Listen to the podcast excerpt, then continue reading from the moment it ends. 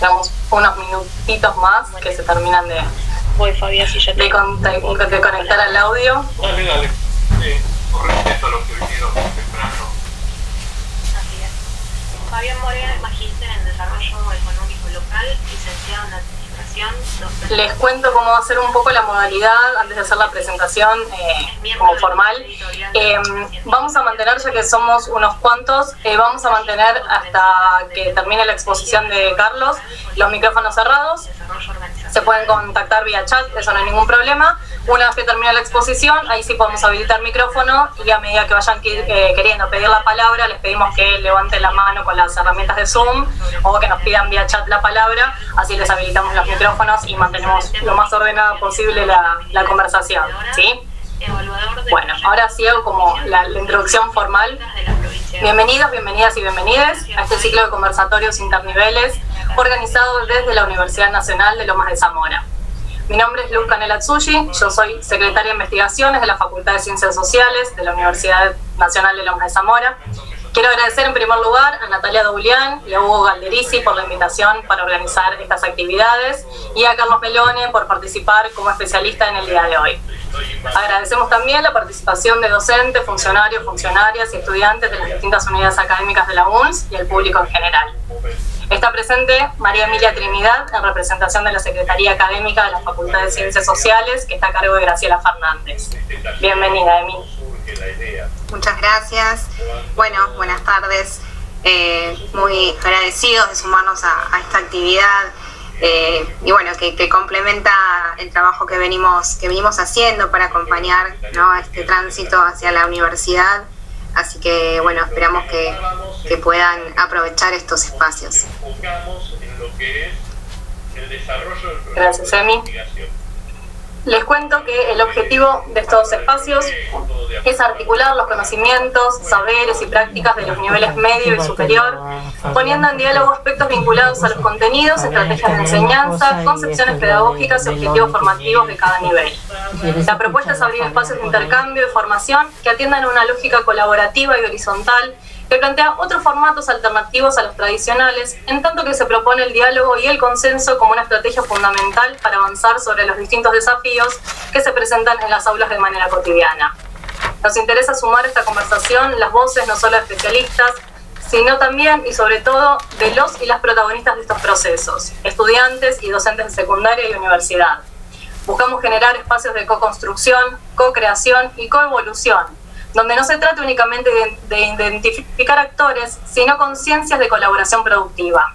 Presuponemos que la comunicación no está dada de, dada de antemano, sino que se va construyendo en una actividad que es coordinada. Durante estos tres encuentros vamos a abordar los aspectos políticos, pedagógicos, didácticos y socioculturales, entre otros, a fin de realizar un abordaje multidimensional que atienda la complejidad de cada problemática. En cada jornada se incluirán momentos de reflexión y debate sobre experiencias y se elaborarán de manera colaborativa propuestas formativas. En nombre de la Facultad de Ciencias Sociales de la Universidad Nacional de Lomas de Zamora, gracias por formar parte de esta propuesta y esperamos que sea tan enriquecedora, para ustedes como para nosotros. Ahora les presento a nuestro expositor de hoy, Carlos Melone. Es profesor y licenciado en Ciencias de la Educación. Ingresó como estudiante a la Facultad de Ciencias Sociales de la Universidad Nacional de Lomas de Zamora y nunca más se le fue. Actualmente es profesor titular concursado de Política Educativa y profesor asociado en Didáctica 4.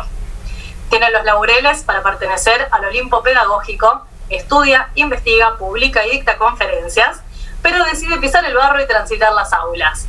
Quienes lo conocen dicen que es un animal del aula, despierta amor y odio por igual, pero nunca desinterés. Encuentro, ética y la naturaleza política de la educación son ejes de su reflexión pedagógica. Desde este lugar nos invita hoy a preguntarnos, ¿hay alguien ahí? Carlos. Muchas gracias, Luz. Eh, un dedo para arriba, ¿me escuchan bien? Ahí lo que tengo en pantalla, sí, perfecto, macanudo. Bueno, muchas gracias, muchas gracias a, a Nati, que fue la que movió toda la cuestión, a la universidad, a la Facultad de Sociales, que sigue siendo mi casa, como dice Luz, entré y no me fui más. Eh, este, así que no sacaré, no sacaré ninguna cuenta respecto de cuánto hace que estoy en, en, en, Loma. una alegría ver ahí en la pantalla a estudiantes de ahora, de antes, de recontra antes y de recontra re antes. Este, y a quien juntos cabalgamos este, en la campaña Las Galias, junto a Julio César, que es mi, querido amigo Jorge Steyman, este, con el cual estamos entre 1500 y 2000 años que nos, conocemos y disfrutamos de una mutua amistad. Una sorpresa verte, Jorge. Este, y a todos, gracias por estar, gracias por estar ahí. Insisto, los de ahora, los de antes, los de recontra antes, algunos de muy, muy antes. A ver, em, yo les voy a contar una breve historia del título de la charla y de ahí vamos a arrancar en, lo que es el tránsito de algunas ideas que yo les voy a proponer. Mi idea conversada con, con, Luz, con Jessica, con Natalia es este, una exposición más o menos breve. Eh, eh, a fin de evitar que vayan cayendo desmayados y eh, luego abriremos la posibilidad del diálogo, que siempre es lo más interesante, donde uno puede revisar lo que dijo, reajustarlo, escuchar la palabra del otro, porque justamente del otro se trata este, esta, esta exposición. Yo no voy a eh, sumergirme en la cuestión de la alfabetización académica, la voy a merodear nada más, porque me van, me van a suceder especialistas en el tema que saben mucho más que yo, que conocen mucho mejor que yo el tema y, he aprendido a ser prudente. Entonces voy a recorrer, voy a circunvalar la temática, planteando algunas ideas en torno algunas cuestiones que, a mí me inquietan. Veremos si los inquietan a ustedes. A mí me tienen muy inquieto. ¿Cómo nace el nombre de esta, porque tiene que ver con el tema, cómo nace el nombre de este encuentro? Yo estaba seguro, completamente seguro, que había un cuento de Ray Bradbury que se llama, que se llamaría ¿Hay alguien ahí? Buscando ese cuento, no lo encontré, porque el cuento no existe. Y me encontré con un libro de un escritor norteamericano que se llama Peter Horner, que se llama ¿Hay alguien ahí? Y el libro es un libro maravilloso. Un libro maravilloso porque es un escritor que recorre el pensamiento de otros escritores, que recorre cuentos, que recorre este, ideas, sobre todo ideas relacionadas con la vida, con la muerte, con la soledad, con el amor eh, entonces por sus páginas pasa Chejo, pasa Google, este, pasan distintos escritores, pero él no, eh, digamos, repiensa y recuenta cada historia, lo hace con un talento que yo desconocí. Luego descubro que el cuento sí existe, pero que no es de Bradbury, que es de Isaac Asimov. Bradbury yo me dirigí a Bradbury porque Bradbury es mi amor de la literatura. Bradbury nunca fue un, extraordinario escritor, pero uno hay escritores a los cuales ama. No importa si son los mejores, son los del medio o están peleando el descenso. Bueno, yo amo a Bradbury, pero Asimov lo tengo en el Olimpo literario ya que no el Olimpo pedagógico. Este, bueno, encontré, encontré el texto, no es un cuento, es un texto de Isaac Asimov. Aquí viene toda esta historia. Aquí uno busca, convencido de que algo está en algún lugar. Y uno encuentra, y no siempre encuentra lo que busca. A veces encuentra otra cosa. El libro de Horner es una maravilla y no encontré lo que buscaba, pero encontré otra cosa que era superador de lo que yo me imaginaba que buscaba.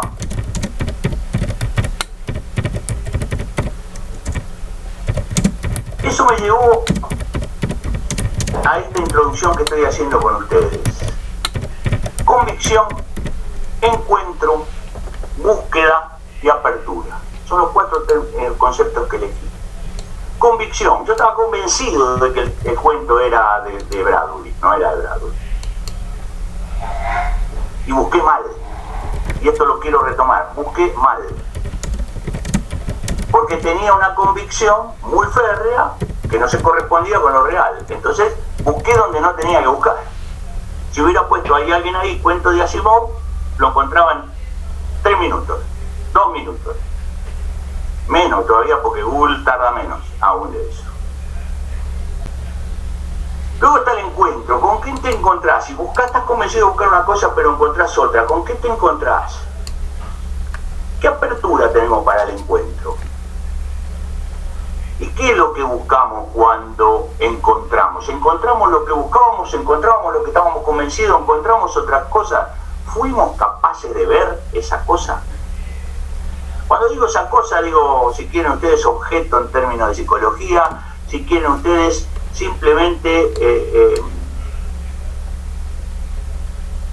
el destino que yo estaba explorando. Alfabetizar tiene que ver con esto. Hay una frase que yo quiero señalar antes de continuar en relación a esto. Nada está hecho a la medida de mi deseo. Nada. Por lo tanto, nadie está hecho a la medida de mi deseo. Nadie. Absolutamente nadie. Por lo tanto, en la tarea pedagógica hay convicciones, pero también hay encuentros que no se corresponden con las convicciones. Y hay que ver si vemos en esos encuentros, si tenemos posibilidad de ver. Porque sufrimos, yo el primero de todos, muchas cegueras. Y es muy difícil ver aunque uno se encuentre. Yo a lo largo de esta charla les voy a comentar un poquito más adelante para no desordenarme, que mi, eh, eh, siempre me voy a la banquina y termino en otra cosa, por eso voy espiando los machetes y dije hoy voy a ser ordenado, por eso me puse la corbata. Eh, en la preparación de esta charla, que me costó una conquista del Perú, me encontré porque me encontré y lo vi, porque otras veces me lo había encontrado y no lo había visto, a un pensador lituano que se llama Emanuel Levinas o Levinas. No me lo encontré leyéndolo yo, sino citado por un madrileño y un catalán en un libro muy, muy bello acerca de algunas cuestiones relacionadas con la, con la educación. Libro, esta es la definición del libro. El libro es muy bello.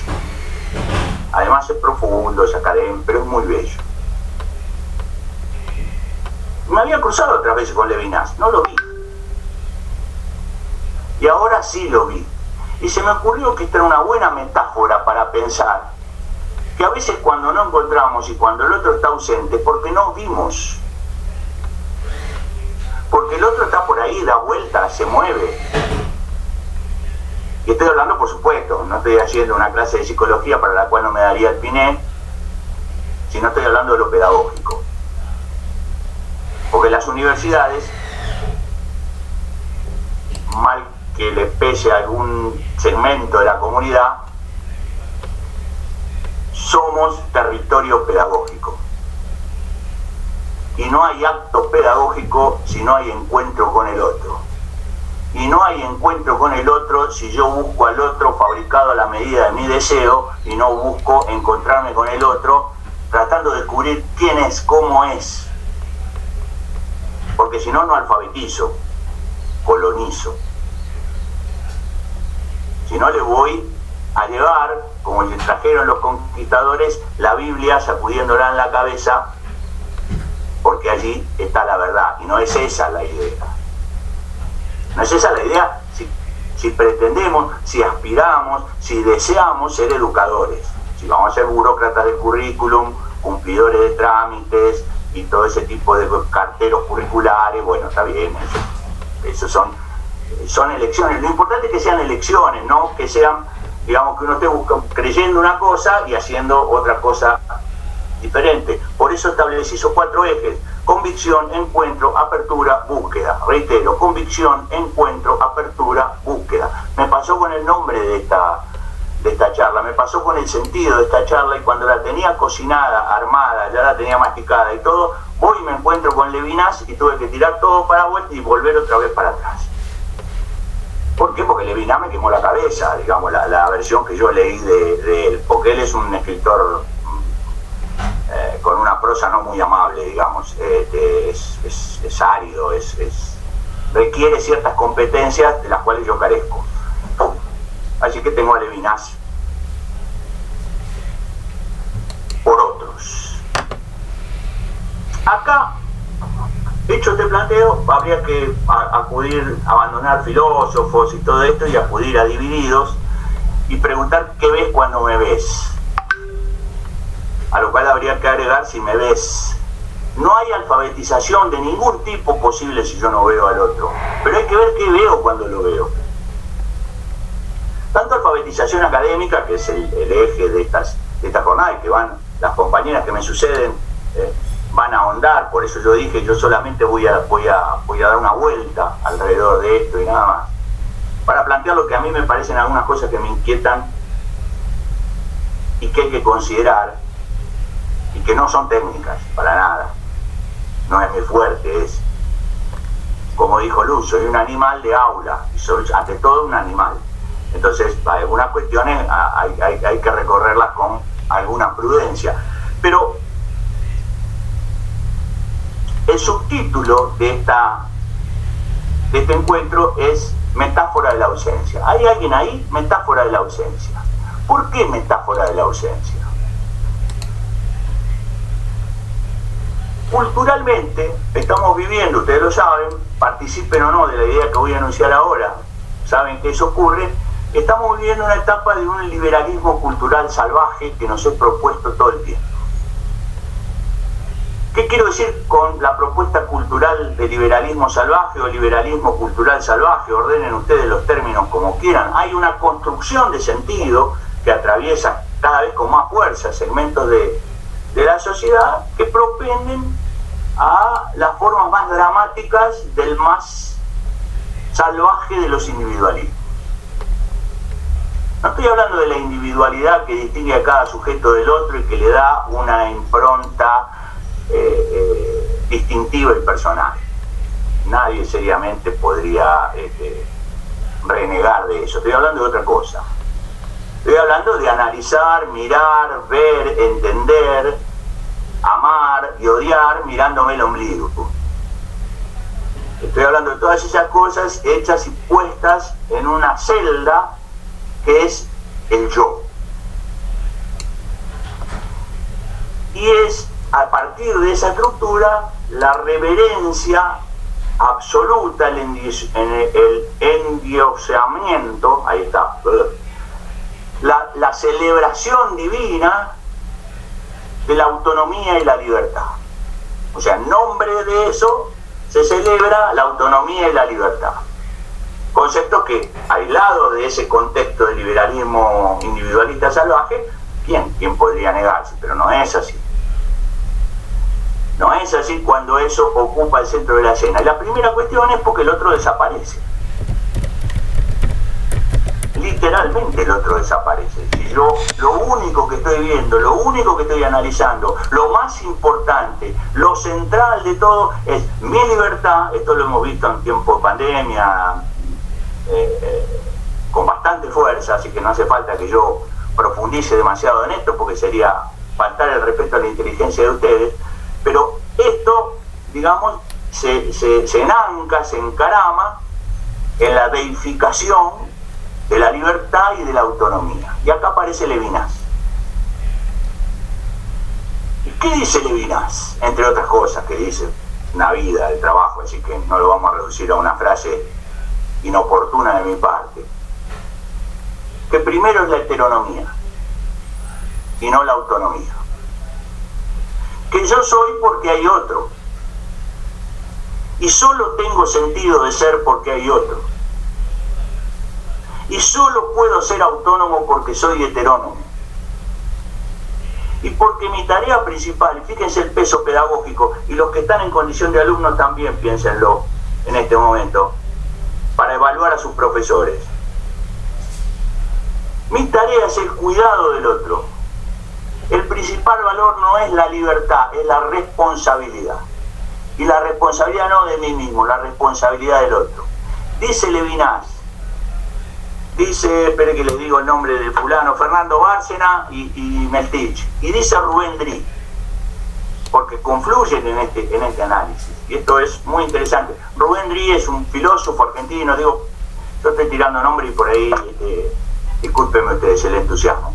Eh, es argentino, es un teólogo, es, es filósofo. Y cita el Génesis, Génesis 4, 9 y 10. ¿Dónde está tu hermano? Esa es la pregunta que guía la heteronomía cuando Dios interpela a Caín que ha cometido un crimen. Y dice, la Biblia en ese sentido es un libro extraordinario que nos permite construcciones, análisis increíbles. Yo lo digo yo desde un lugar que no soy creyente, pero sigue siendo un libro extraordinario. Esto es así, es como Vargas Llosa, digamos. Será un montón de cosas que yo puedo enumerar rápidamente y que ninguna es agradable, pero el tipo sigue escribiendo bien, ¿qué voy a hacer? Eh, conversación en la catedral sigue siendo una maravilla. Eh, entonces, bueno, hay, que separar algunas cosas. Y aquí eh, la, Biblia, especialmente Génesis, es una obra maravillosa. ¿Dónde está tu hermano? La preocupación central. Esa es la preocupación que guía la idea de heteronomía y la idea de responsabilidad y cuidado de la humanidad en el otro. Esta es la palabra que usan el madrileño y el catalán. Cuidado de la humanidad en el otro. ¿Qué hacemos de eso nosotros? ¿Cuánto hacemos de eso nosotros? ¿Cuánto a veces en nombre de la más genuina, pura y limpia convicción, por eso yo arranqué con convicciones, de las cuales yo también participo, cuántas veces la convicción te ciega la mirada del otro? No te abre, te cierra. Por más que tus convicciones estén, eh, sean portadoras, sean sostenidas por por las más maravillosas intenciones. Mi abuela que no leía filosofía ni, ninguna de esas cosas porque no tuvo posibilidad ni acceso a esas cuestiones, decía que de buenas intenciones está empedrado el camino al infierno. Este, entonces digo, yo no estoy haciendo un juicio moral, ni siquiera estoy haciendo un juicio ético. Estoy planteando preguntas. ¿Y por qué estas preguntas? Porque en qué condiciones yo voy a alfabetizar a alguien como domesticación o como posibilidad de abrir un mundo, como dice Ana Arendt. Mostrar un mundo. Educar no es decir cómo está el mundo, sino decirle a alguien, este aquí, un mundo. Fíjate. Acá otro mundo. Fíjate. Yo tengo que cuidar que, que no se repita Auschwitz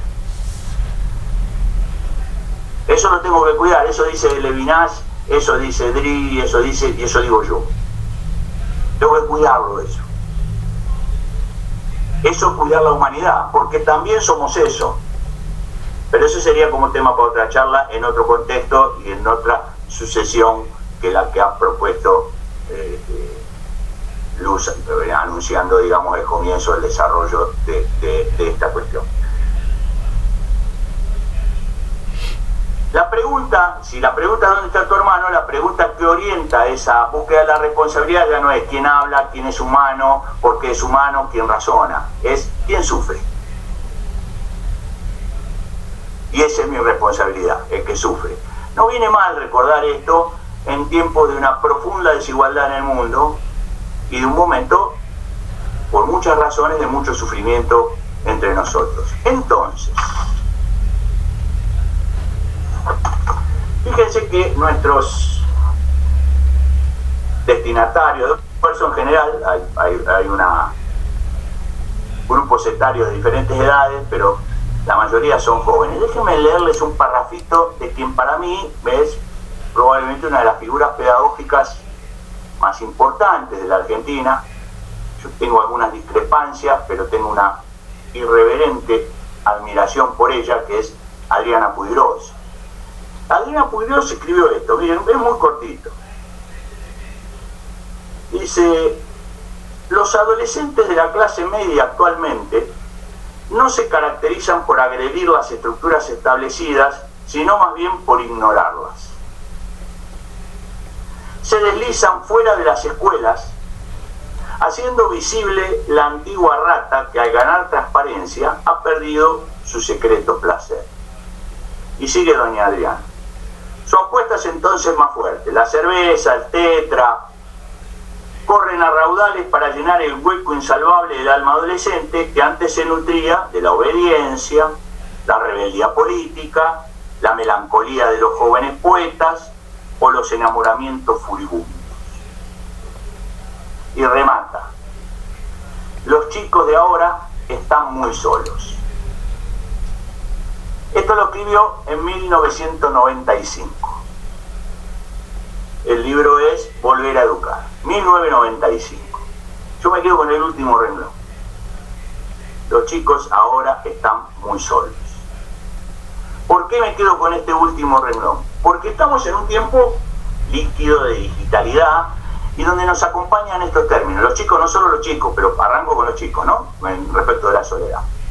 Distancia social. ¿Qué significa la distancia social en la búsqueda del otro?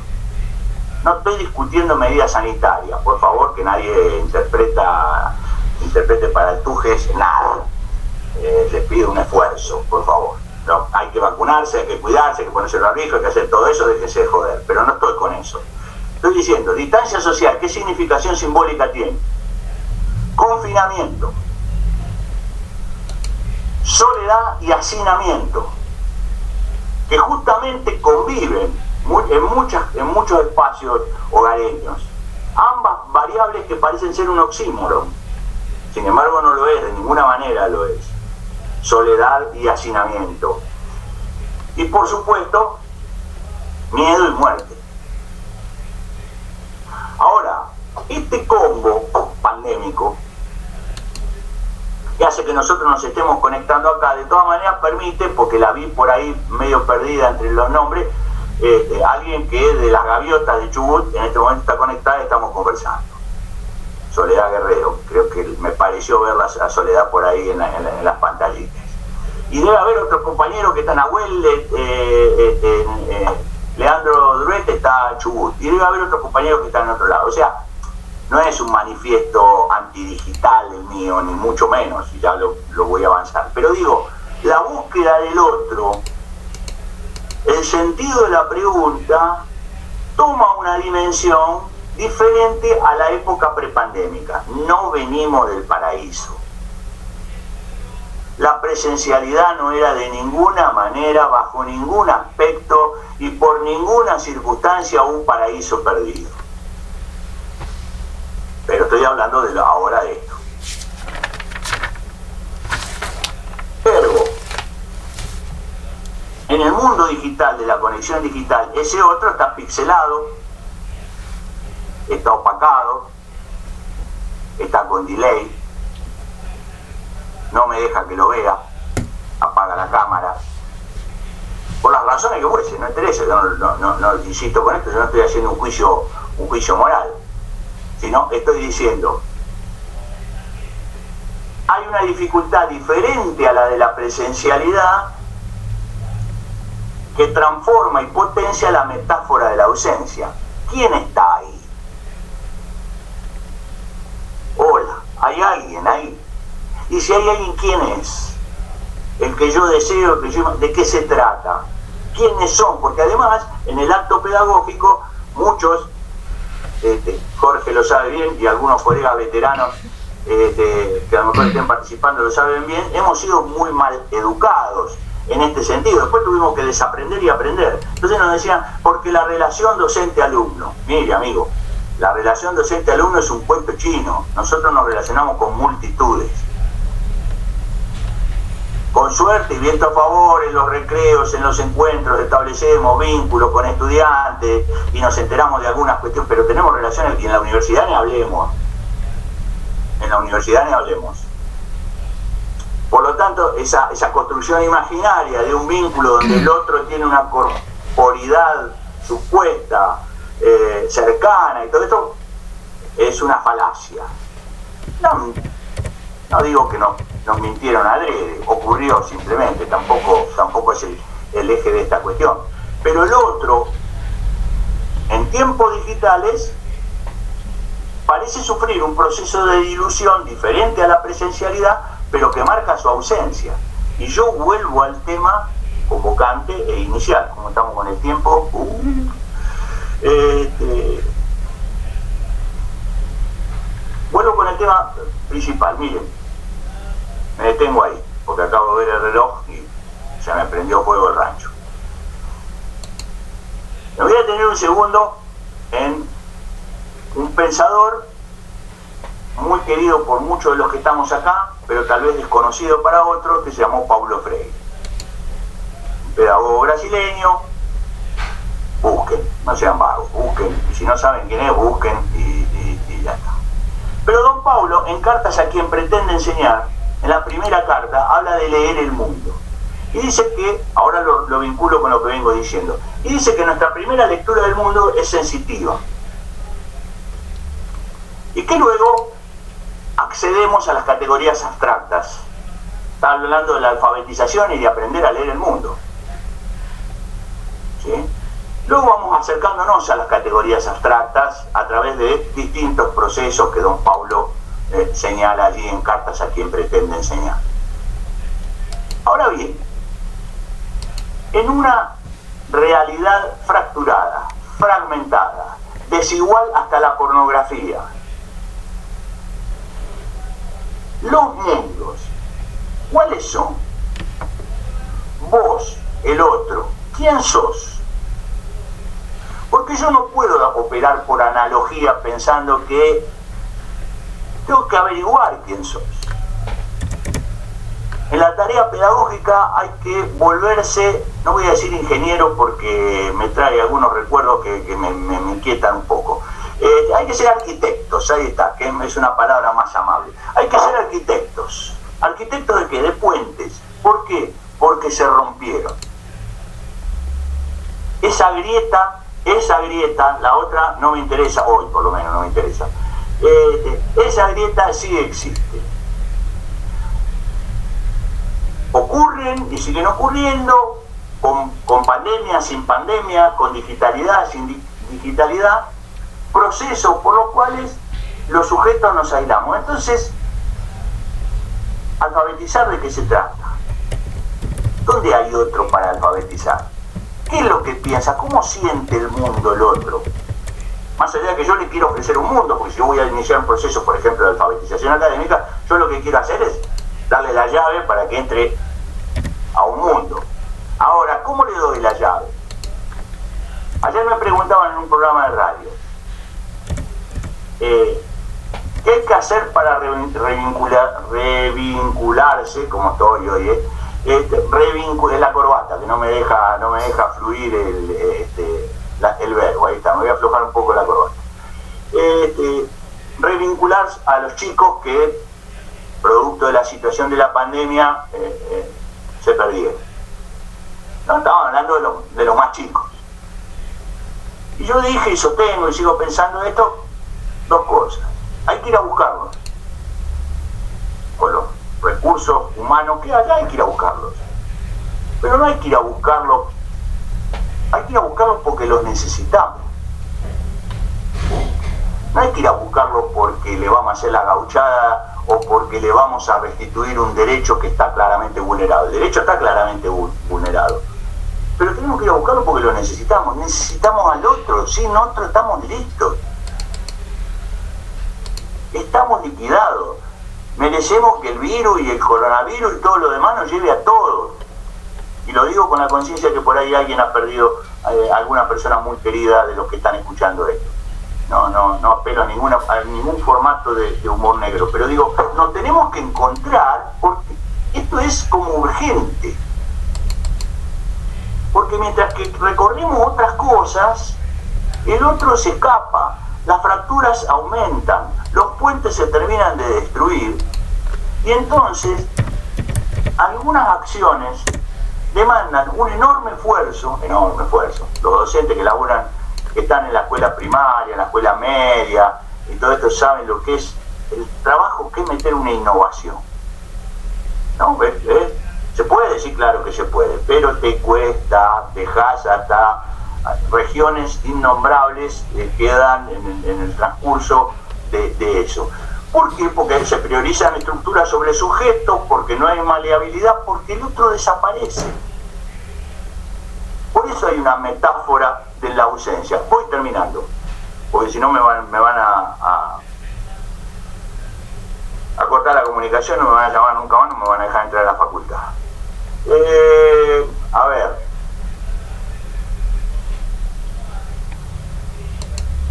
el mundo digital varias cosas. Si uno toma un pensador vasco que se llama Echeverría Esponda, nos va a decir que es el tercer entorno. Que en la historia, pero esto no es menor, ¿eh? que en la historia de la humanidad hemos vivido en dos entornos. Un entorno natural y un segundo entorno que es el social, la ciudad, para ponerlo la, la, urbanización. Echeverría Esponda dice que el mundo digital trae por primera vez en la historia de la humanidad un tercer entorno. Pelépolis lo llama él. Lo sigue llamando, lo llamó así hace 20 años y lo sigue llamando así. También es posibilidad, una catalana, Dolor Rey, dice, el mundo digital es posibilidad. ¿Posibilidad de qué? Humanidad aumentada. Esto aumenta las posibilidades, aumenta las potencialidades, aumenta la inteligencia, aunque uno diga, la verdad que viendo algunos, algunos casos tengo mi duda, bueno, no importa. Este, Dolor Rey piensa en estos términos. O sea, tenemos el mundo digital como posibilidad, el mundo digital como entorno. Y ahora voy a cerrar con esto. Tenemos a Alejandro Pisitelli, que es de aquí, de, la Argentina. Y Pisitelli dice, el mundo digital es la ruptura de la galaxia Gutenberg. Esto es, el mundo digital viene a romper la cultura impresa. Viene a traer otra cosa. No, no, me, no puedo extender más, más que eso, pero por lo menos para, para dejarlo planteado. Ya tenemos entorno, posibilidad, ruptura de la galaxia Gutenberg. Fíjense, acá me detengo un segundo porque mis colegas que me van a suceder en las distintas jornadas seguramente lo tienen más claro que yo. La gente joven y la no tan joven, solo hay dos clases de personas, muy jóvenes y jóvenes, nada más. Bueno, la gente muy joven y la gente que solamente somos jóvenes, este, leemos más que nunca. Y probablemente escribimos más que nunca. Piensen en la interacción en las redes sociales. Eh, o en, las mensajerías, WhatsApp básicamente. Pero esa lectura y esa escritura es otra. Es otra que no tiene que ver con la galaxia Gutenberg. Es otro modo. Y eso implica otro, otro formato de conexión neuronal. Yo sé que los, los eh, neuro, ¿cómo se llama el amigo Manes? Que es el famoso neuro, neuro, a ver, ayúdenme, alguno que abra el micrófono, Luz. Es neurocientista, ¿no es? Neurocientista, creo que sí, bueno, ponele, vamos a ponerle. Ahí puso el Manuel.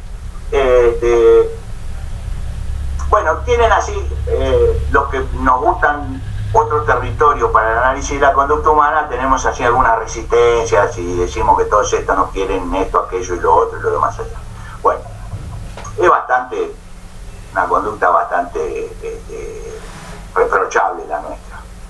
Eh, lo que se están estableciendo los sujetos son otras conexiones neuronales, otro modo asociativo, otras relaciones de interrelación relaciones de interrelación nerviosa con el mundo, consigo mismo y con los otros, que son diferentes a las preexistentes. No digo que son mejores ni peores, son diferentes a las preexistentes.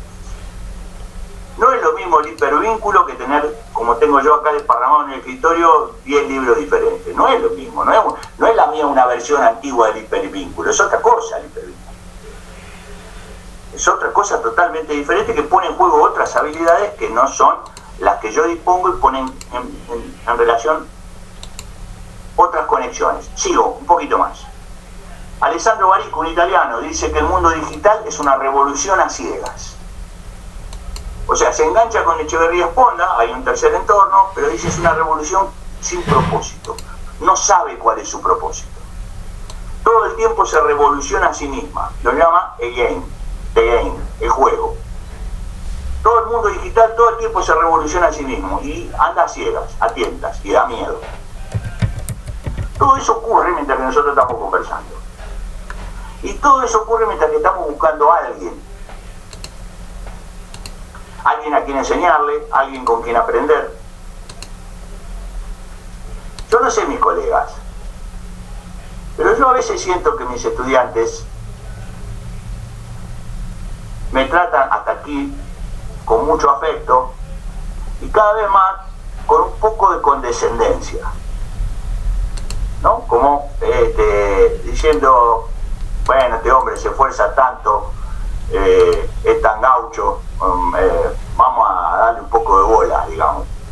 Pero, pero no como un gesto de suficiencia o de altanería, sino, y vuelvo a Barico, en su primer libro, no en The Game, sino en el libro anterior, Los Bárbaros, este, dice Barico usando una metáfora, nosotros tenemos pulmones y ellos tienen branquias. Lo que a nosotros nos da miedo, ellos lo van a buscar. Y como dice Diana Puigros, a pesar de que están solos, no se ignoran. No somos un enemigo a batir. Pasemos por el costado, dejar a los pobres melones ahí que está esforzándose, agarra los libros, prepara, tiene las cosas escritas en papel. ¡En papel! Este, ¿Dónde se dio? En papel. Bueno, la cantidad de papel que gasté, los árboles del mundo me odian en este momento mientras que yo preparaba, preparaba esto. Eso que son aspectos festivos de, esta cuestión, en el fondo ponen de manifiesto otra dificultad que es el título de, este, esta, exposición. 50 minutos cierro, vamos a dejarlo a, don Carl Sagan. Despreocúpense, chicas, porque no, si no, no, nos va a dar, no nos va a dar el tiempo. Eh, yo por último quiero eh, eh, cerrar con esta idea de, don Pablo Freire, que tiene una vigencia extraordinaria. Sigue teniendo una vigencia extraordinaria. Cuando el otro lee el mundo, hace la misma lectura que yo. Cuando yo le ofrezco un mundo al otro, le estoy ofreciendo un mundo, no hablo de las convicciones, sino hablo de lo que encuentro y de lo que busco. Le estoy ofreciendo un mundo mejor, le estoy ofreciendo lo que yo creo que es mejor, estoy tomando en cuenta quién es el otro. Porque los profesores universitarios, sobre todo los de los primeros años, pero yo que estoy a mitad de carrera también me pasa, nos agarramos la cabeza pensando en, cosas, me olvidé apagar el celular, si escuchan un ruido detrás mío, no le den bola, está sonando el celular. Ya está. Este, están, eh, eh, eh, digamos, nos enojamos porque los, mirá cómo escriben, yo me agarro cada, calentura, mirá cómo escriben, mirá cómo redactan, eh, mirá cómo se expresa, mirá, mirá, mirá, mirá. A ver, vamos a mirar. Yo la calentura me la voy a seguir agarrando porque se ve que ya no tiene arreglo eso. Pero no creo, creo que la legitimidad del enojo o de la bronca o de la ofuscación no está construida de veracidad, está construida de incomprensión. Tenemos dificultades y tenemos que admitir que tenemos dificultades, no que las dificultades las tiene el otro. Porque esto es como cuando hablamos de adolescencia, ¿no? Y se decía antiguamente, el adolescente es el que adolece de Arminda Verasturi, Dixit y tantos otros queridos este, eh, pensadores y, trabajadores. Y el adolescente no adolece de nada, el adolescente es diferente y tiene un potencial creativo extraordinario y uno lo quiere matar. Está bien, todo junto. Todo junto. Las madres lo quieren matar, los profesores los aman, los amigos algunos los aman, otros lo quieren matar y así va. Y a nosotros también. Entonces, la construcción de sentido, porque finalmente es esto, la construcción de sentido la posibilidad de alfabetizarnos, la posibilidad de crecer, no se puede llevar adelante si no es con otro. Y si no predomina la heteronomía por sobre la normativa. Si no, estaremos cayendo una vez más en una farsa. Cierro hasta acá. Chicas, todo esto es de ustedes. Muy bien, impecable, genial siempre un gusto escucharte. Carlos, te leo si querés algunos eh, comentarios que ya hicieron en el chat y después, eh, si quieren, van poniéndose como en cola, van levantando la mano para, participar. Dice Claudio Daniel Torres, como contrahegemonía del individualismo salvaje se puede pensar en el trabajo de la ESI con la afectividad y la creación de la reciente pedagogía de la ternura, que escuché recientemente pero no profundicé. Es pregunta. ¿Qué yo? Eh, no sé si, puedo contestarte eso, Claudio, eh, en función, no sé si puedo contestarte eso en función de lo que yo estoy planteando. Eh, em, la ESI es un instrumento legal muy valioso que, hecha hace ya más de 10 años, necesita algunas actualizaciones, que, que es la manifestación legal de un esfuerzo por reconocer otros que es la manifestación legal de, y bienvenida sea, de, decir es por acá. Vamos por acá, vamos a caminar por acá. Y eso está bien. Eh, ahora, la ESI solo va a tener musculatura y densidad en la medida en que nosotros podamos romper, y la palabra es ese, no es otra, podamos romper con ciertas estructuras, no me gusta mucho la palabra, pero vamos a usar esa falta de otra, eh, en este momento por lo menos. Eh, rompamos estas estructuras que nos habitan a nosotros. El eto que habla Rubén Dri o eh, el hábitus del cual hablaba el bueno de Bourdieu. hay, que, hay que transformar eso, porque si no la ESI va a ser una, una echado buenas intenciones ahí y, y para eso, ¿sabes qué? Hay que conversar. Y tenemos problemas con eso. No solo en la Argentina, pero estamos en la Argentina. Tenemos problemas. Tenemos, serios problemas para conversar. Serios problemas para conversar. Enseguida empezamos a gritar y enseguida nos indignamos. Este es un país de gente indignada. Todo el mundo está indignado. Eh, entonces, solo conversando vamos a poder. Aún con gente con la cual no tenemos ninguna coincidencia, pero hay que conversar. Don González, que nos abandonó, lo hacía como nadie. Nahuel Druet, de Puerto Madryn, dice, en presencialidad o en virtualidad, el sistema educativo no tiene la visión del individuo, sino de grupo, ya partiendo en un error porque cada individuo tiene una visión diferente y no se contempla en estos pequeños universos, buscando que todos sean un igual sin contemplar las virtudes de cada uno. Marina Repeto dijo, mi hijo de 10 años dice, vos y mi maestra son de otra cultura, la del pizarrón. ahí está, ahí está, la tiene clara esa nena, sí, claro. Eh, Claudio, eh, Daniel Torres dijo, yo creo que en particular es difícil encontrar personas que abarquen con tanta profundidad y que nos hagan pensarnos y repensarnos. Creo que eso hace tan atractivas tus charlas. Además de la fluidez, es algo que es difícil de encontrar, surfeamos por el conocimiento y es difícil zambullirse. Mariana San Martín, Carlos, qué placer escucharte, siempre ayudas a pensar, un placer escucharte. Eh, Marina, Viscorni, Alicia Peralta, lo mismo, Jessica Gallardo. Se ofrece una lectura del mundo que yo leo. ¿No estoy anulando la posibilidad del otro en tanto lectura de ese mundo posible que podría leer? No, pero sí existe el peligro de que eso ocurra. Sí existe ese peligro. El peligro es convertirnos en colonizadores y en conquistadores sin querer serlo. Ese es un riesgo y, y el ejercicio autorreflexivo también pasa por allí, no solo pasa por decir, eh, boludeces del tipo de tuvo bien la clase o no tuvo bien la clase, que eso no te permite ningún análisis de nada. Eh, eh, ¿no? Si no hacerse preguntas si esto lo podría haber hecho de otra manera, si lo podría haber hecho eh, recorriendo otros caminos, pero también la, el fervor de mi convicción no debe transformarse ni en dogmatismo, eh, ni en doctrina cerrada. Tengo apertura, tengo que estar dispuesto a escuchar lo que no me gusta y a pensarlo. Porque si te voy a escuchar porque te hago la gauchada de escuchar, porque yo soy bueno y tolerante, y luego después que terminaste, y eso para mí adentro, anda la puta que te parió, eso no, no, no resulta muy esclarecedor para la conciencia de las personas. Eh, eh, no, no, es soportar al otro, sino es escucharlo y pensar, y por ahí algo de razón tiene ya con eso ya vamos mejorando. Aunque digamos algo de razón tiene, ya con eso abrimos una puertita, aunque nos incomode y nos moleste. Eso. Eh, Patricia Álvarez dice, nos falta aprender a escuchar. Y Nahuel pregunta, ¿cómo construir puentes si nos enseñan a construir muros?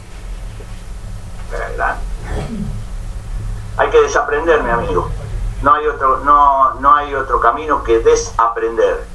Nos han enseñado muchas cosas, no importa si con buena fe o con mala fe, no interesa. No, no es, no es el tema en este momento. Pero hay que, diría Silvia Duchaski y muchos colegas del campo de la psicología, dirían hay que desubjetivarse eh, eh, pero es difícil de pronunciar. Eh, la S inmediatamente después la, otra y la B larga y todo se me, se me complica. Entonces, hay que desaprender, hay que desandar, hay que desnudarse, hay que vestirse de nuevo, con otra picha. Es eso lo que hay que hacer. Porque hemos aprendido, mm, el feminismo nos ha enseñado, me voy a permitir un, un, pequeño, los feminismos, antes de que me caigan a pedo, los feminismos eh, nos han enseñado que hemos mal aprendido muchas cosas, sobre todo a los varones, a todos, pero sobre todo a los varones, y que tenemos que desaprender, y cuesta un, un Perú, bueno, hay que desaprender. No hay, no hay, no hay otra, si no nos vamos a convertir, no importa qué edad tengamos, si tenemos 20, tenemos 30, tenemos 60, en viejos y viejas conservadores en el peor sentido de la palabra. Que no sé si tiene uno bueno además. Marina Repeto dice el profesor Agaya del 24 decía con relación a esta última pregunta, la anterior, que lo más importante es saber que de algún modo hacemos daño. Sabiéndolo, un poco menos de daño podemos hacer con referencia a nuestra práctica. Sí, sí, coincido, coincido que conozco al profesor Agaya, un profesor de matemática muy querido y muy talentoso, eh, eh, eh, coincido plenamente, sí, sí, tenemos capacidad. De hecho, todos los que están acá tienen alguna anécdota de, con algún docente que los lastimó y feo. No tengo la menor duda. Que algunos habrán sobrevivido a esa... Todos han sobrevivido si están acá en términos biovitales, pero dejamos huella dejamos, dejamos huellas en, en algunas. Así como podemos dejar huellas este, eh, lindas y gratificantes y todo esto, también dejamos el lomo con cicatrices. Este, a veces algunos porque son unos perversos, bueno, a eso ya sabemos lo que hay que hacer. Pero este, en otros casos a veces sin, sin tener la menor intención, este, simplemente por torpeza, por no pensar, por no reflexionar, yo lo he hecho. Yo estoy seguro que también lo he hecho. Mariano Gelardi dice tolerar no, aceptar que podemos y debemos pensar distinto. Marina, repito, dice no es todo, pero es un puntapié inicial. Sabrina Figueroa, debemos de construirnos para construir nuevos puentes. Rosana Pasarelli dice, te escuchaba y no podía dejar de pensar en el principito, en la relación yo-tú entre la rosa y el principito. Saber ver es construir un vínculo. Cuando el zorro le pide domesticame, le pide una relación yo-tú y no un yo-ello. Cuando creemos que construimos vínculos en el mundo muchas veces es desde una lógica burocrática de conquista del otro, desde el mismo currículum que lo invisibiliza. Y yo ahí, déjame intervenir, yo ahí Rosana te voy a decir, Mariano Gilardi está en, Mendoza. Eh, eh, yo te voy a decir ahí, Rosana, una, una cuestión. Yo cuando yo leí El Principito en una etapa de mi vida, después lo volví a leer. Cuando lo volví a leer muchos años después no me gustó nada. Eh, no, no hablo de literatura, ¿no? Las calidades literarias que tienen son, pero esto de que el zorro le dice domesticame, eh, me incomoda. Me incomoda. Yo me parece que en términos simbólicos, por supuesto, en términos simbólicos, no hay nada bueno que le pueda encontrar a ninguna forma de domesticación, por amorosa que sea. No digo que si tienen un pitbull no lo entrenen y lo dejen en estado salvaje, no estoy diciendo eh, una cosa de ese tipo, ¿no? Estoy hablando en términos simbólicos. ¿eh? Eso me, hizo, me hizo ruido. Bueno, vamos a seguir pensándolo, Rosana, vamos a seguir pensándolo. Ana Agostino te pregunta, ¿cuál es la autocrítica que podemos hacernos como profesores de superior? Hay mitos que nos atraviesan y obstaculizan la alfa. Me parece, las autocríticas pueden ser muchas, cada uno sabe, debería saber dónde le aprieta el zapato. Eh, eh,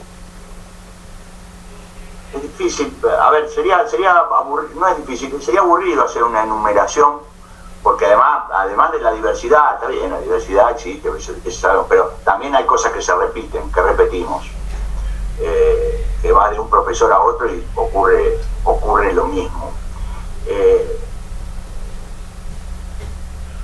Le voy a contestar a Ana porque si no después me manda mensaje por WhatsApp y me dice que no le contesté, que le aparecen todas las internas y todas estas cosas. Entonces te voy a contestar Ana para que te quedes contenta y para, que veas que soy un caballero medieval. Eh, eh, tenemos que dejar abandonar el lugar de explicadores. Ese es un buen lugar para empezar. Porque en el fondo, yo soy un explicador nato, una desgracia eh, eh, porque en el fondo ocupar el lugar de explicadores es poner en el lugar, en el lugar de la ignorancia al otro, de la ignorancia más absoluta. Por supuesto que hay cosas que explicar, ¿no? Por favor, vamos claros con eso. Yo digo, ponernos en el lugar de explicadores.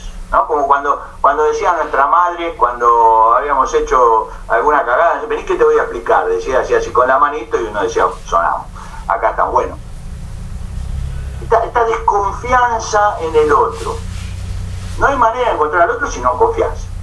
¿Te puede defraudar? Sí, te puede defraudar. Sí, claro que te puede defraudar. Nosotros también alguna vez hemos defraudado a alguien, pero correr el lugar de, correr el lugar de la explicación y ver de qué otro modo generar el encuentro con el conocimiento, con eso armaríamos un lío maravilloso. Eso. Dale, Luz. Eh, Marisa, bueno, te voy a juntar dos preguntas que van como de la mano, pero son como las dos caras, me parece, de una pregunta. Eh, Marisa pregunta, ¿cómo mejorar el vínculo con el estudiante que está detrás de esta pantalla? Los veo como los veía, me ven como me veían en los pasillos de la universidad, los siento muy distantes y fríos y coincido totalmente con la canción de Divididos.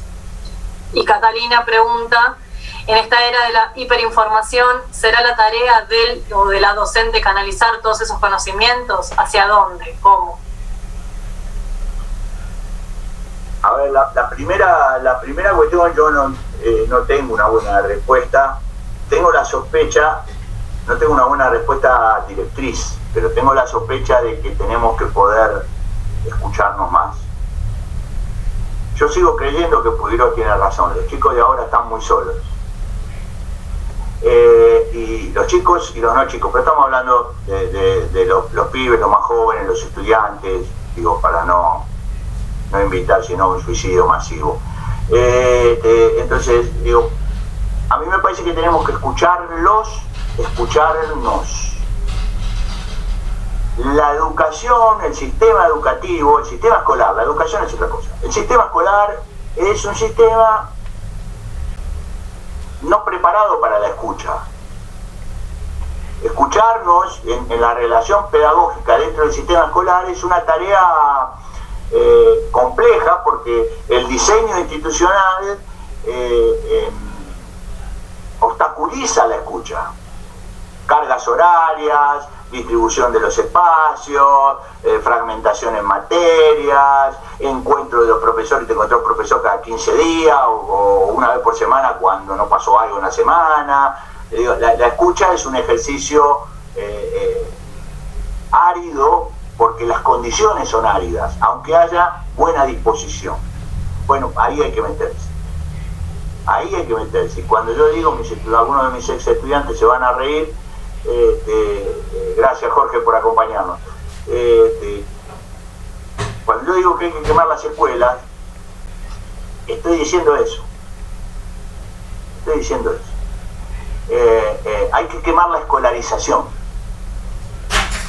Dejemos las escuelas también, los edificios, que yo, igual habría que tirar unas cuantas paredes y todas estas cuestiones, pero eh, eso sería para discutirlo con un arquitecto y no con un arquitecto escolar, precisamente pero eh, eh, hay que desescolarizar. El viejo, el, viejo mandato pedido, proclama de Iván Illich, para mí sigue pie. Hay que desescolarizar. Esto es, hay que cambiar los modos. Escucharse es cambiar un modo. Los modos, que los tenemos naturalizados de una manera horrorosa. En el fondo es horrorosa, pero lo tenemos naturalizado. Hay que remar con eso. Dale, Luz. La otra pregunta era sobre la era de la hiperinformación, cómo canalizar esa información, ese conocimiento con respecto a los alumnos. Si es parte del rol docente o no. Ahí los compañeros, los compañeros del área de comunicación, de periodismo, por ahí tienen mejores herramientas que yo para decir, a mí me parece, a mí solo voy a establecer una sospecha como ciudadano, ni siquiera como pedagogo como profesor, pero como pedagogo me falta mucho todavía. Eh, eh, eh, yo le sospecho a la hiperinformación. ¿Le sospecho en qué sentido? Yo no soy un alumno hiperinformado. O sea, que hay un desarrollo extraordinario de la, canales de información, sí, eso está, está obvio pero ni siquiera si nosotros que estamos hiperinformados, más allá de algún nicho de, ¿qué es eso? Es un nicho de personas que sí, que se preocupan, que analizan la información, que ven por dónde corre, por dónde no corre, por dónde. Pero después,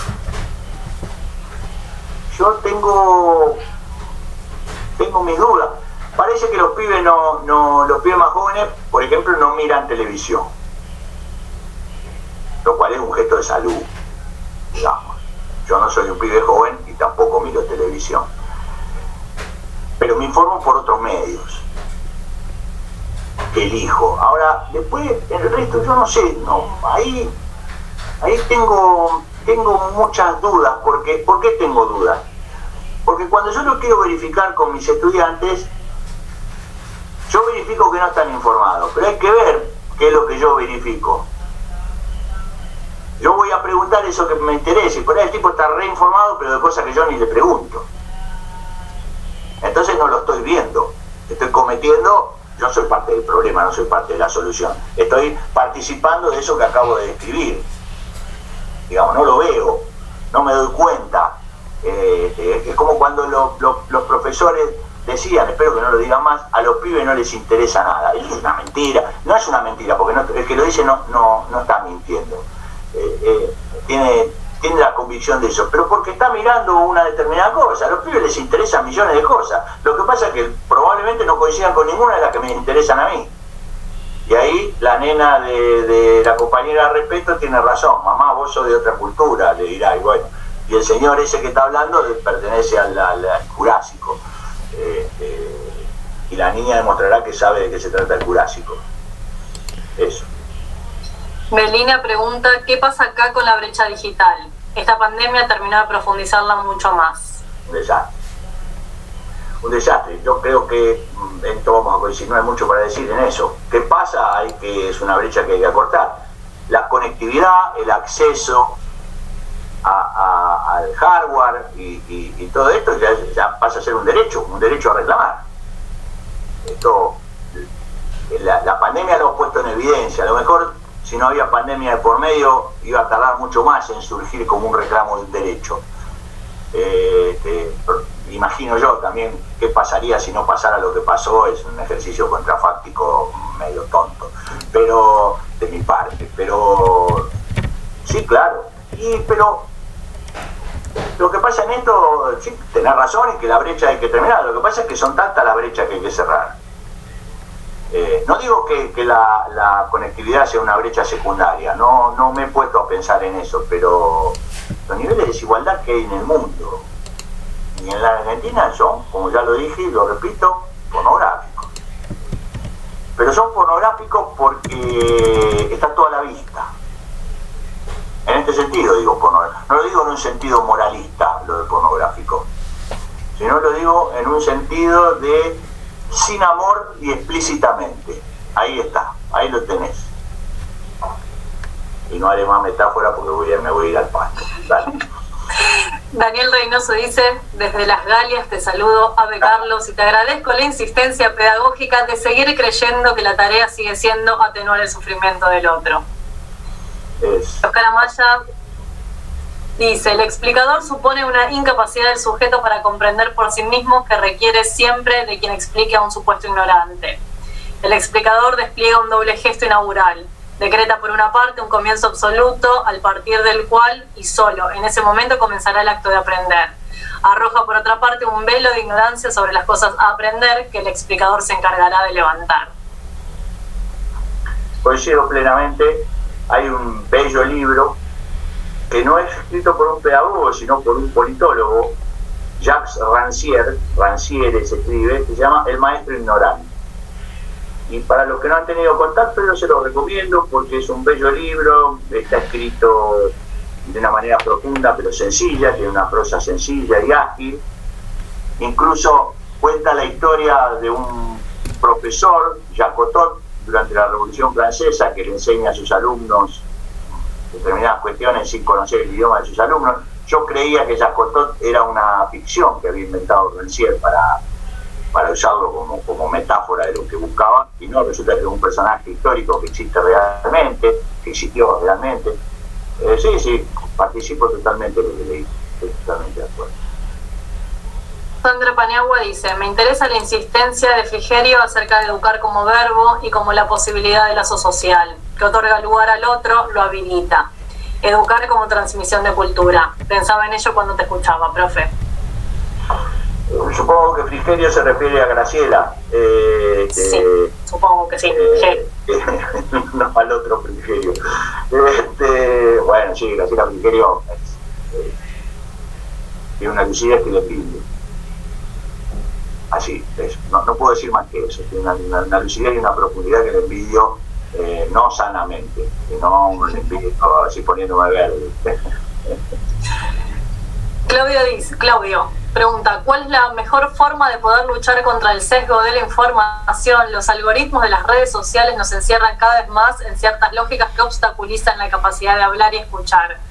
Muchas veces se lee cuando hay disenso solo para refutar y no para intercambiar. No tengo ni idea, Claudio, qué sé yo, hay que...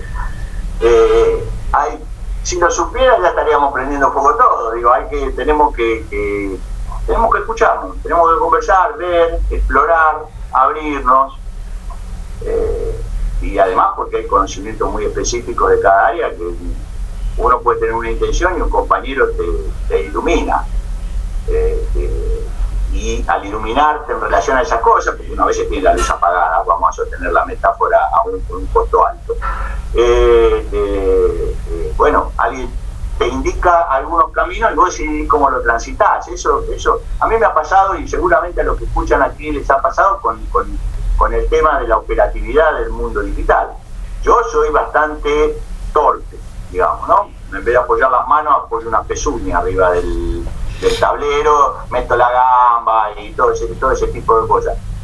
Eh, no soy resistente para nada, pero, pero soy torpe, es así. Eh, eh, y enseguida me, me, aturullo y quiero prender fuego todo y mando toda la que lo parió y me levanto y ya está. Bueno, hubo otros que me enseñaron, me llevaron, me explican y fui aprendiendo y, y ahora me siento Bill Gates, imagínense cómo sería antes. Digo, y, también aprendí no solo a operar, que sería la cuestión menor, la operación, sino también a pensar lo digital. Porque lo digital parece estar atravesado solo por las habilidades para operar, ¿no? que son importantes, por supuesto, porque te abren, te abren posibilidades o te las quitan esas posibilidades. Pero eh, no se trata solo de la habilidad para operar. Acá en la pantalla la veo a Soledad Guerrero, que por ejemplo es un monstruito como, como hace cosas con monstruito bello, este, como hace cosas con, el mundo digital y todo esto. Bueno, maravilloso esa, esa, esa, esa habilidad que yo tuve oportunidad de compartir sus producciones, pero digo, también es pensarlo. Al sistema escolar, y no me voy a extender más, le interesa el modo. Y a mí me interesa la posición. El modo también me interesa, pero me interesa la posición. ¿no? Es como cuando los estudiantes van a hacer sus prácticas. Profe, ¿cómo hago para dar clase? Es la preocupación. ¿Cómo hago para dar una buena clase? Bueno, paremos. ¿Qué es una buena clase? Hablemos de qué es una buena clase. Digo como ejemplo. Hablemos de cómo ves al otro. ¿Cómo crees que el otro aprende? Después vemos el modo. Esto es las herramientas que vamos a usar, si es más apropiado, una dinámica de grupo, una guía de estudio, usar el, el, mire, ya, lo mío ya huele a naftalina, este, o cualquier otra otra cosa por el estilo. Bueno, a mí no me gusta, bien, pero primero vamos a ver la posición. Porque si no, cállese la boca al uno que le voy a explicar lo que es la democracia. Dale, Luz. En línea con esto me parece que Marina plantea ese liberalismo cultural salvaje del que hablas, donde el otro desaparece en lo institucional, se potencia con el paso de los niveles educativos. Yo tengo sexto año y cada vez les es más difícil sentirse seguros para elegir por dónde ir, más allá de las limitaciones materiales, digo. Se percibe esa soledad en la falta de perspectiva de esperanza dentro de lo académico, de que por ahí pueda estar algún camino gratificante. Intuyen sufrimiento en vez de disfrute. Sí, y revestido de goce, pero no es así digamos, lo que termina provocando el deseo, el, estímulo del deseo, del liberalismo salvaje, cultural que vivimos. A ver, yo quiero aclarar esto. Eh, eh, yo no soy liberal, en ningún sentido de la palabra. Eh, pero el liberalismo político y algunos logros históricos del liberalismo me parecen un objeto de estudio y análisis interesante. digo, yo no me resisto a leer Alberti y, me parece que leyendo Alberdi aprendo muchas cosas. Por ejemplo, por tomar un ejemplo, digo, pero los energúmenos que hoy día son voceros de estas estos formatos eh, eh, culturales, por eso insisto con lo cultural, la, cuestión política, eh, los liberales contemporáneos lo resuelven manejando la planilla del Excel. Bueno, probablemente manejando la planilla del Excel sean invencibles. Después está la vida de las personas. Eh, pero el, liberalismo cultural salvaje, así claro que lleva a esos lugares que, que leía recién. A mí me preocupa esto, a mí hace rato que me devela esto, que es la, liquidar al otro. Porque miren, eh, eh, la instalación de las categorías neoliberales o del liberalismo cultural salvaje están entre nosotros. No importa que participemos de un postulado eh, sociopolítico eh, que sea adversario de esto. Y eso es lo que me preocupa, lo que los alemanes llaman el Zeitgeist, el clima cultural de una época. Probablemente entre todos los que me escuchan eh, haya personas que no son cristianas ni son creyentes, pero el cristianismo es un ambiente cultural. Y vos y a uno se le han este, eh, eh, instaurado en, su, en su, no sé, en su ADN sería una exageración, en sus hábitos, ahí está, este, en sus hábitos, formatos, eh, conductas, expectativas, disposiciones que tienen que ver con el ideario cristiano, sin, ser uno un cristiano. Y a mí me preocupa que ya desde hace mucho tiempo estas cuestiones del liberalismo salvaje, como yo lo llamo, eh, tienden a instalarse de esta manera. Entonces, que, haya un gobierno más neoliberal, menos neoliberal, eso es, una discusión del orden político. La discusión del orden cultural es, es, compleja y es urgente. Sol Guerrero, ya que la mencionamos tanto, la trajimos. Qué lindo verte, Sol, ahora te lo puedo decir así. Dice, te hablo de otro contexto en donde no existe el hacinamiento, tal vez sí soledad, pero una soledad anunciada por el frío y las distancias. Y pienso que en este contexto de virtualidad, en donde hemos intentado tender puentes los jóvenes, en muchos casos no han tenido acceso, pero en muchos otros han decidido responder a esta pregunta. ¿Estás ahí? Como el libro de Melville. Preferiría no hacerlo. Entonces la pregunta que me hago, siendo formadora de profes de secundaria, ¿qué es lo que importa hoy? ¿Qué crees vos que es lo que debería importar hoy respecto a lo que debe circular en la escuela secundaria, además de la conversación? Considerando además, vos alguna vez lo dijiste, no hay que barajar de nuevo sino jugar otro juego. Sí. Eh, mira, yo le, lo que tiene, lo que tiene, cuando yo digo escucharse, no estoy, mm, me viene bien lo que vos planteás, porque para hacer una aclaración, una ampliación, digamos, por eso me gusta a mí el intercambio, porque a uno le permite ajustar algunas cosas. Eh, eh, cuando digo la escucha, la escucha no es eh, el profesor en el lugar del terapeuta. ni en el lugar del, eh, eh, del amigo. el profe es el profe. Y está allí con la mayor, con el mayor cuidado, con, el, con todas las cosas buenas que podemos rodear eso. la tarea es poner a disposición un conocimiento que se supone que el estudiante no tiene. Y ese es el eje. Y este es el eje. Ahora, para poner a disposición ese conocimiento, seguir jugando este juego es muy complicado.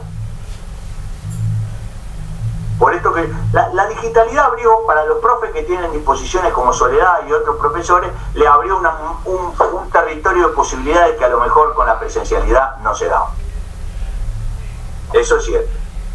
Eso es cierto. También es cierto que no es la moneda más usual en relación a esto. Eh, eh, pero citándome a mí mismo sin ningún pudor, porque ya no tengo ningún pudor, tomando lo, que decía Soledad, digo, ya, este juego se empieza a agotar. Entonces, ¿cuál sigue siendo la tarea del profesor? La tarea del profesor sigue siendo enseñar. ¿Y qué es enseñar? Es poner a disposición del otro, pero lo tengo que ver al otro, lo tengo que encontrar. ¿eh? Yo insisto con esto, discúlpeme la reiteración, pero tengo, es poner a disposición del otro ciertos conocimientos que se supone que el otro no tiene, habrá que ver, ponerlo a disposición de él para que acceda. Cargado del valor de eso que le voy a poner a disposición no es un trámite burocrático, sino es algo que lo va a enriquecer es algo epistemológicamente sustentable y moralmente formativo. ¿Por qué enseño algo yo? Porque creo que es bueno para el otro. Después el otro me puede decir, no, esto no es bueno para mí y yo tendré que ponerme a pensar. Pero la primera decisión parte de ese lugar. Y no le enseño lo que a mí me parece. Tengo que enseñar algo que tenga algún sustento, algún fundamento, alguna tradición, algún... Ni siquiera estoy hablando de ciencia. Fíjense que estoy, estoy sacando el, cuerpo a la cuestión científica porque hay colegas que son científicos, pero la mayoría somos divulgadores.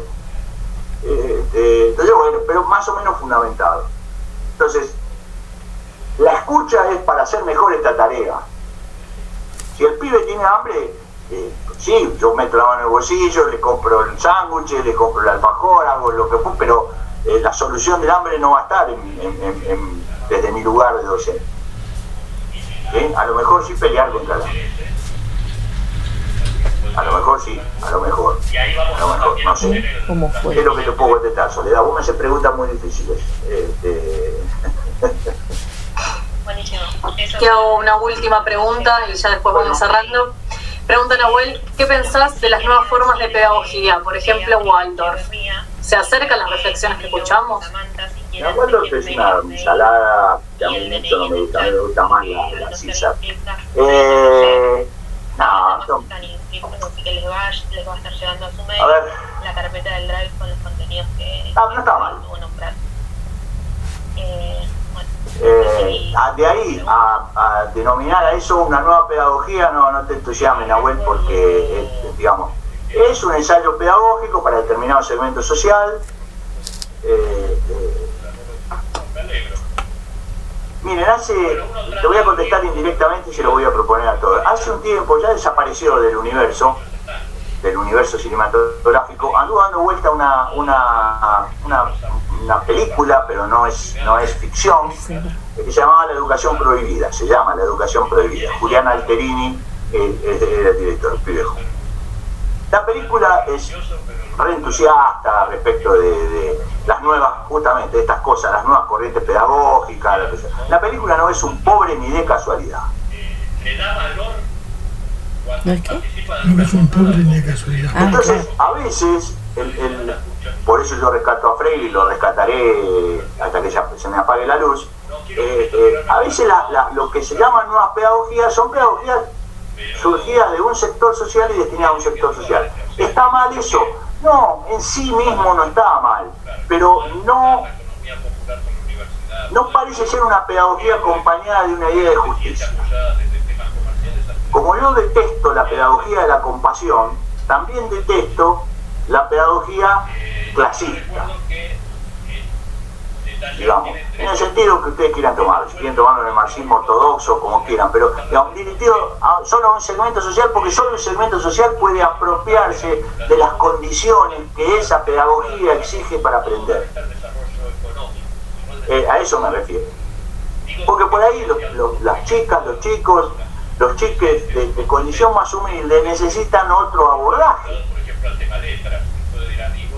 no eh, eh, eh, de menor calidad ni ninguna de esas boludeces que repetimos todo el tiempo con mucho entusiasmo. Por ahí no ustedes, pero otra gente sí lo repite.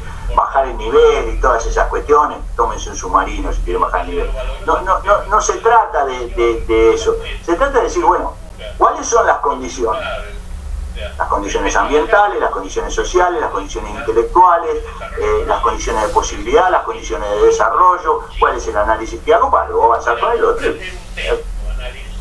Yo de eso, al único, hay algún otro que se me escapa el nombre, pero por ahora el, el único que se me aparece en el horizonte es don Pablo Freire y los que, digamos, participaron eh, de sus ideas y las continuaron después, hay otros nombres, digo, pero eh, porque eh, el, el, Summerhill, ah, sí, el otro, sí, perdón, perdón, perdón, el otro es el enemigo del Olimpo pedagógico, Antón Macarenco.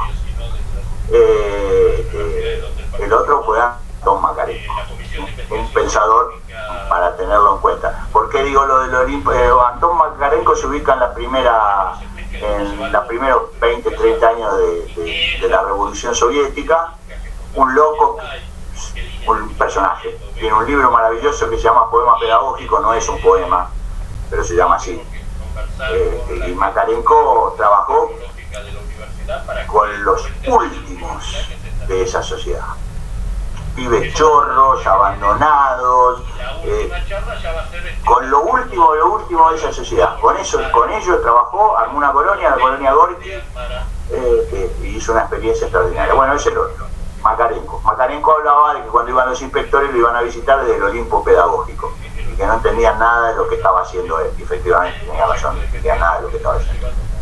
Maravilloso para leer, ¿eh? hay que tener ganas de sentarse a leerlo. Pero además escribía bien Macarenco, hay que habituarse con los nombres rusos porque son medio. Eh, eh, uno lo lee, igual se traba un poco, pero el poema pedagógico maravilloso. Les cuento una sola anécdota: hay un personaje que se llama Sadorov, lo volvía loco a Macarenco, le discutía todo. un día lo corre, lo corre con un revólver Macarenco eh, después se calmó y él mismo después cuenta que, este, que no sabía qué iba a pasar si lo alcanzaba. Eh, un loco, un loco divino, un loco divino eh, y sus estudiantes lo amaron profundamente toda, toda, la vida. Anoten ese nombre, Antón Macarenco. Recién, perdón, tenía alguien que levantó la mano y se me fue. No sé, pregunta, ¿quieren hablar? Así hacemos como la última intervención y ya damos por cerrado el conversatorio. Por hoy podemos repetirlo el, el cuatrimestre que viene. Así es. Sí. Bueno, no, no me aparece la persona que quería preguntar. Mariano creo que era. Bueno, si querés, te dejo, Carlos, reflexión final, cierre final, todo tuyo. No, yo la verdad que, que me, me, me gusta, me da mucha alegría eh, que en la pantalla han aparecido muchos colegas. Eh, que me, para mí es, es una, una distinción y se los agradezco que me acompañen la alegría de ver estudiantes del siglo III a.C. que están ahí, que están contentos de que nos encontremos, me parece maravilloso, compañeros de trabajo, eh, Daniel Reynoso fue además director mío, eh, digo, no, no, podría hacer toda la lista de distintos tan desparramados por todo el país, eso me da... Cuando terminemos esto me voy a poner a llorar, pero ahora vamos a mantener la compostura este, y el equilibrio me da una alegría inmensa verlo, ahí estuve viendo, tirando las pantallas este, y, y, bueno, eh, algo habremos hecho para que estén acá este, y, me da una enorme felicidad. Espero que se lleven algo en el bolsillo, cinco centavos, no más de eso. Gracias, gracias a todos. Bueno, gracias Carlos. Eh, creo que hago propias las palabras de todos, todas y todes. Un placer escucharte, nos dejas pensando y, sí, y nos llevamos algo. Yo que no soy del palo específico de la educación ni de la pedagogía, me llevo un montón. Un montón para pensar y repensar mi, mi rol como docente. Bueno, muchísimas gracias a todos, todas por participar. Gracias Natalia nuevamente por, por el espacio y gracias Carlos por tus palabras y tu tiempo. Nos estamos viendo nuevamente a la brevedad. Buenas noches. Cuídense mucho. Cuidarse. Chau, chau.